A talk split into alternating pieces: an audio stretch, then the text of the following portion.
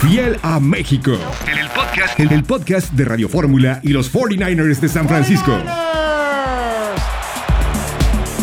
Hola fieles, bienvenidos a los 49ers presentado por Manscaped. Les saludamos Jesús Zárate junto a Carlos Justes para hablar de la dolorosa derrota que sufrió el equipo de los San Francisco 49ers en Denver con un resultado extraño de, de 11 a 10. San Francisco dominó sobre todo en la primera mitad, pero errores en la, en la segunda mitad le, le costaron caro al equipo de, de, los 49ers. ¿Cómo viste el juego? ¿Cómo estás, Carlos? ¿Cómo estás, Jesús? Eh, bueno, la realidad es que yo creo que la ofensiva no tuvo un buen partido, ¿no? No tuvo un buen accionar, eh, tuvo algunos errores de concentración, algunos errores de ejecución. Y eso acaba pasando de factura a todo el equipo para, para el resto de, del partido, ¿no? Eh, y del lado de la defensiva, yo creo que sigue demostrando de Miko Ryans que, le tiene tomada la medida esta defensiva, que la hace funcionar como a él le gusta acaban teniendo siete series donde tiran al equipo de, los Broncos de tres y fuera y siguen siendo la tercera mejor ofensiva de toda la liga, ¿no? Entonces tiene que haber un poquito más de ayuda de, tus compañeros para poder capitalizar esas cosas. Obviamente está empezando la temporada, eh, sabemos que el ritmo de la ofensiva venía diferente, la salida de Trey debido a la lesión cambia entonces el plan y yo creo que va a ser tiempo de ajustar las cosas, ¿no? Pequeños ajustes aquí y allá para que la ofensiva pueda empezar a, a, carburar y aprovechar todas las oportunidades que le da la defensiva. Sí, ahora siempre, incluso en, la, en las derrotas, te deja algún aprendizaje ¿no? que puede ser útil para el futuro. Y, y antes de pasar completamente a la, a la defensiva, ¿qué cosas positivas notaste en la, en la ofensiva que puedan ayudar? Tenemos ahí el touchdown, el primer touchdown, por ejemplo, de Brandon Ayuk, una estupenda atrapada sobre la línea de, de banda de, de Juszczyk, por eso le decimos la, la navaja suiza, ¿no? Parecía un auténtico receptor abierto, aunque él juega de, de, fullback, esa gran corrida también larga de, del jefe Jeff Wilson Jr. de 37 yardas. Uh, ¿Algo positivo que pueda sacar de la, de la ofensiva? Pues yo creo que eh, estas jugadas puntuales porque te demuestran que sí puede haber una buena ejecución, ¿no? Eh, por ejemplo, la, la de Jeff creo que es eh, aprovechar que viene un error en la defensiva, en la cobertura, se hace una buena ejecución, hay un buen bloqueo, abre el espacio y entonces corre, ¿no? Que es una de las cosas que los 49ers han hecho bien desde que llegó Kyle Shanahan. Eh, la atrapada con Kyle, eh, una jugada que es de atracción, que utilizas una pieza que solamente tú puedes explotar en un, en un esquema que solamente tú puedes hacer,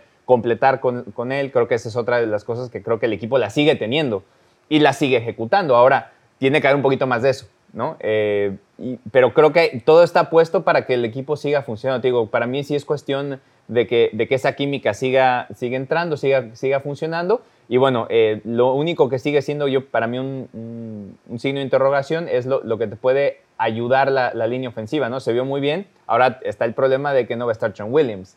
Eh, vamos a ver cómo reacciona eso, cómo, cómo, cómo se ajusta. Pero creo que si, si esas piezas pueden tener, te digo, son, son pequeños ajustes, puedes entonces capitalizar en muchas ocasiones cuando tienes una gran primera mitad como la que fue en Denver. ¿no? Sí, totalmente de acuerdo, ¿no? Incluso también algo con lo que estoy de acuerdo con Shanahan, lo que decía él cuando le preguntaban acerca de, del problema a la hora de convertir en las terceras oportunidades. ¿no? Porque San Francisco estuvo uno de 10 y él decía que tenían que evitar las situaciones también de tercero y largo, entonces obviamente eso quiere decir que tienes que hacer mejor trabajo en la primera oportunidad, en la segunda oportunidad para incluso a veces no, ni siquiera llegar a la tercera oportunidad o si llegas, estar en tercero y corto, ¿no? Sí, tercera y una, tercera y dos, ¿no? A lo mucho eh, tener situaciones. Porque sí es cierto, cuando uno ve la... Eh, cuando uno ve la estadística, dices, bueno, solamente pudieron convertir una vez en tercera oportunidad, pero bueno, la realidad es que el, trabajo no era en tercera oportunidad, lo, que mencionas, a lo mejor es un poquito antes. Y eso creo que te viene con, con, con establecer juego terrestre. Creo que el problema es que desde la semana 1 han habido lesiones en, lugares importantes, ¿no? Todos son lugares que son claves dentro de la columna vertebral del equipo, ¿no? Jimmy Ward, luego está George Kittle, que es una de tus estrellas, Trent, Elijah, eh, Trey, entonces son ajustes en, en, piezas muy importantes para entonces volver a carburar. Y eso es a lo que se refiere cada de poder establecer entonces primera y segunda, ¿no? Eh, son jugadores que, si bien es cierto, son muy buenos, eh, sí viene después de un trabajo donde el titular es el que se suponía que tenía que llevar esa carga y no ha podido hacerlo. Entonces se han juntado esas cosas también por mala suerte y, por eso estamos uno y dos, pero desde el principio de la temporada yo creo que no, no hay, todavía no hay que levantar las alarmas. Claro, hay mucha temporada todavía por delante y como tú dices eso que explicas, eh, estoy de acuerdo, ¿no? Muchos cambios por lesión. El mismo Jimmy Garoppolo, ¿no? decía Shanahan que es normal porque no, no tuvo tampoco participación en la, en la preseason, una, una, una temporada baja, una off-season, como se dice en inglés, eh, normal. Entonces, eh, toma tiempo, ¿no? Que entre en ritmo y conforme vaya jugando más, decía Shanahan, va, va a adquirir ese, esa forma de juego, porque una cosa es la, la forma física, ¿no? y otra y otra cosa es estar en, forma de juego, ¿no? No, y además eh, creo que una parte importante que por ahí eh, eh, los fanáticos se, se, han tirado un poquito a Jimmy por el hecho de que no es que tiene seis años o Cashan tiene seis años. Sí, tiene seis años y en teoría es el mismo equipo, pero no es el mismo equipo, no es la misma línea ofensiva que tenía Jimmy el año pasado. Los receptores, tal vez Divo y Ayuk ya trabajó con ellos, pero ahora hay dos piezas nuevas, ¿no? Está Danny Gray, está JJ, que no, Ray Ray, que no son piezas que, que él tenía antes. si acaso la más química que puede tener es con George, ¿no? Entonces, sí son piezas diferentes. Parece que no, parece que estás en el mismo sistema, que estás corriendo en el mismo sistema, pero los nombres varían un poquito y cuando varían un poquito las cosas cambian. Entonces sí hay una química que se tiene que desarrollar y no va a aparecer de un día para otro, como bien mencionas, si no tuviste un campamento completo. Y el, mismo George Kittle acaba también de regresar por lesión, pero bueno, algo que también da muchas esperanzas, muchísimas esperanzas, es esa gran defensa de San Francisco.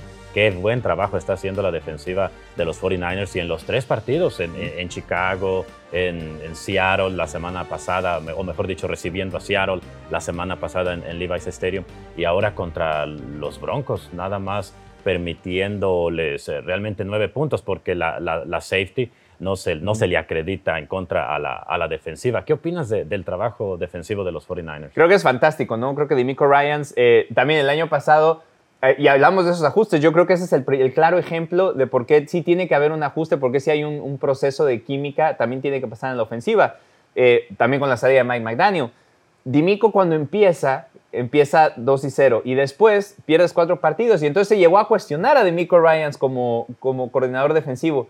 Y ahora ves que tiene completamente dominado su esquema, sabe exactamente cuándo mandar blitzes, cuándo utilizar a sus jugadores, en qué situaciones no ponerlos en situaciones de riesgo y ves que, que funciona, ¿no? Eh, creo que parte importante de, la llegada, por ejemplo, de Trevorius Ward sí te cerró puertas que habían estado un poquito más abiertas la temporada pasada y todo ese trabajo, pues se nota, ¿no? Vemos el trabajo de, de, Drake eh, este, esta, esta temporada que llega también nuevo al equipo y ya comienza a tener un impacto. Entonces, creo que el trabajo de la defensiva lo estábamos esperando que fuera así, creo que está dentro de los parámetros que creíamos que iba a estar y bueno, ojalá lo respeten las lesiones más que cualquier otra cosa para que pueda seguir funcionando de la manera que está funcionando.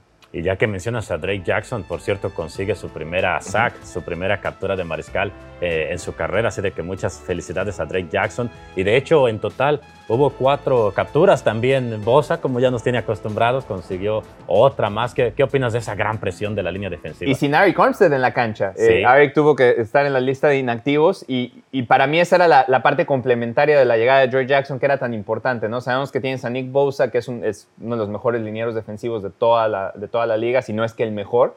Y ahora le comentas una, una pieza que tiene ese talento al lado y por eso puede venir, ¿no? Y digo, y pensando que va, a regresar a Eric en algún momento y que tienes piezas como Menihu que te puede también eh, ayudar. Entonces, hay Samsung hay demasiado talento en ese front four y luego pues los apoyadores, que ahora viene la cuestión de que Aziz Al-Shire tiene una lesión eh, en, este, en este partido y también va a estar fuera cierto tiempo.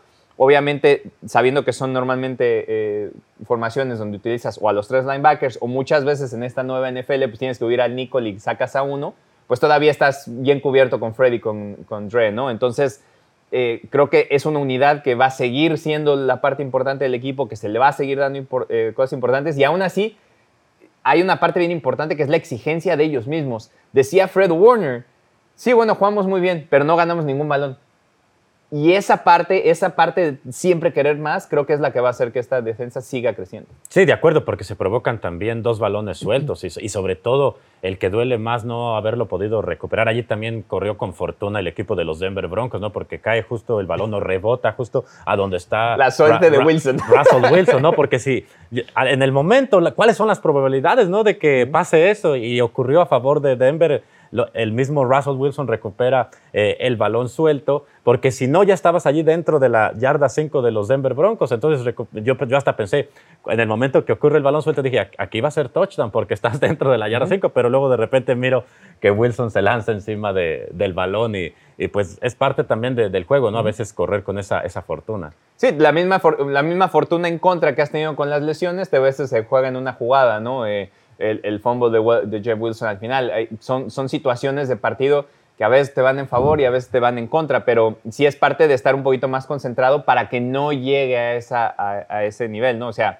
si no llegas a recuperar ese balón suelto, pues creas otros 3, 4, ganas un par, ya no te tienes que preocupar de esa jugada, pero si es la única que haces, eh, regresando a lo que dijo Fred Warner, eh, entonces sí te quedas pensando, ¿sabes que pude haber hecho algo mejor? ¿no? Sí, totalmente de acuerdo, pero bueno, ya Pasando ahora al siguiente partido, queda atrás de la derrota contra Denver, pero ahora viene un rival de división y, el enfoque total está ahora en Los Ángeles Rams, porque lo vas a recibir en Levi's Stadium en Monday Night Football, horario estelar, nuevamente un rival que conoces perfectamente. ¿Cómo ves el partido de los 49ers contra los Rams? Eh, creo que va a ser otro partido de, locura, ¿no? Eh, la, temporada, la temporada pasada, eh, los tres partidos que jugaron fueron, una locura, los dos, ¿no? Que, les tocaba por, por, estar en la división, más el NFC Championship. ese Monday Night, precisamente, fue creo que la mejor actuación de Jimmy Ward en, su carrera. Una, una, actuación dominante del equipo de los Niners en horario estelar, que ojalá y se repita más o menos porque las condiciones son parecidas. Después tienes la gran victoria en la semana 17 para poder meterte a los playoffs con esa, eh, eh, con esa intercepción de, de, eh, Thomas. de, Ambry Thomas, al, Final, al final del partido. Y bueno, después viene también el, partido del, NFC Championship, que si bien es cierto, lo acabamos perdiendo, también fue que se tuvo que definir casi hasta, casi hasta lo último, ¿no? es otro partido complicado. Obviamente los Rams llegan como campeones del Super Bowl. Todavía tienen grandes piezas como Cooper Cup y Aaron Donald, que son para mí la parte esencial de lo que es este equipo, pero sí creo con todo y todo que la salida de OBJ, que de hecho estaba debutando, si no mal recuerdo, en el Monday Night pasado contra los Niners, y la salida de Von Miller, que ahora está en, los Bills, sí le bajó un poquito la calidad al, equipo de, los Rams y parece que es el mismo equipo, sigue siendo un equipo difícil, va a ser un equipo complicado. Whitworth se retiró también. Whitworth se retiró. Entonces, creo que esos cambios le han pasado factura a los Rams para arrancar la temporada, ¿no? Pero bueno, Sean McVay es un gran coach, también de la, de la escuela de Kyle Shanahan, se conocen a la perfección, entonces va a ser un partido más que emocionante. Sí, y sabes que como tú lo mencionabas al principio del show, ¿no? la, lamentable lesión de, Trent Williams, que ojalá se pueda recuperar eh, pronto del tobillo, pero obviamente pues no va a estar para este juego contra los Rams. Entonces, eh, ¿cuál crees tú que sea la clave? Porque no teniendo a un hombre tan importante, que por cierto, en ese, en ese juego que mencionas tú de la, de la semana 18, donde se consigue el año pasado el boleto a la postemporada, tampoco estuvo Trent Williams, y le tocó entrar, si mal no recuerdo, fue a, a y hizo un, un gran trabajo. Entonces, ¿cuál será la, clave con la ausencia de, un hombre tan importante como Trent Williams en la ofensiva? Pues en la línea, en la línea eh, ofensiva va a tener que ser establecer la carrera pronto, pero para establecer la carrera pronto, eh, tal vez no haya tantos huecos que puedas crear, ¿no? Eh, tienes que ser más, más creativo a la hora de, poder sacar el balón, encontrar espacios tal vez por fuera, tal vez por fuera de los tackles, ¿no? Que, creas una posición ahí donde puedan explotar esas ventanas para establecer el juego terrestre. Y a eso entonces te va a permitir que le pueda dar un poquito más de, eh, espacio a Jimmy Garoppolo para que pueda lanzar en caso que sean situaciones de pase, ya con un poquito menos de presión, pero sí va a ser un trabajo para Colton, que seguramente se perfila como para ser el titular, de repetir lo que hizo en esa semana de 18 precisamente contra un jugador como Aaron Donald. Entonces ahí creo que va a ser la clave poder detenerlo. Yo creo que Cal tendrá ya diseñado el plan de cómo poder contener al mejor defensivo de la liga. Te digo, si sí, él y Bosa, yo creo que por ahí sería un sueño tenerlos juntos en algún lado, pero no, se puede. Eh, pero tienes que saber cómo contenerlo y eso va a abrir muchas posibilidades para que entonces el juego se pueda desarrollar. Y por cierto, ya que mencionas a Aaron Donald, decía Shanahan que espera tener el regreso esta semana a, las prácticas de Daniel Brunskill. Entonces, una pieza más para poder eh, proteger contra esa presión fuerte de los Rams. Y ya rápidamente para cerrar, hablando de presión fuerte, los 49ers obviamente saben hacer eso y, muy bien defensivamente. ¿Cuál, cuál será la, clave para San Francisco? La clave para San Francisco ahora está en la secundaria, porque creo que la presión estuvo llegando eh, a Matthew Stafford la temporada pasada. El problema era que encontraban espacios muy rápidos con Cooper Cup, alinean a Cooper Cup no solamente en la X o en la Z, a veces lo ponen también en la ranura y ahí es donde de repente los Niners sufrieron un poquito con el, con el receptor del equipo de, los, de los Rams.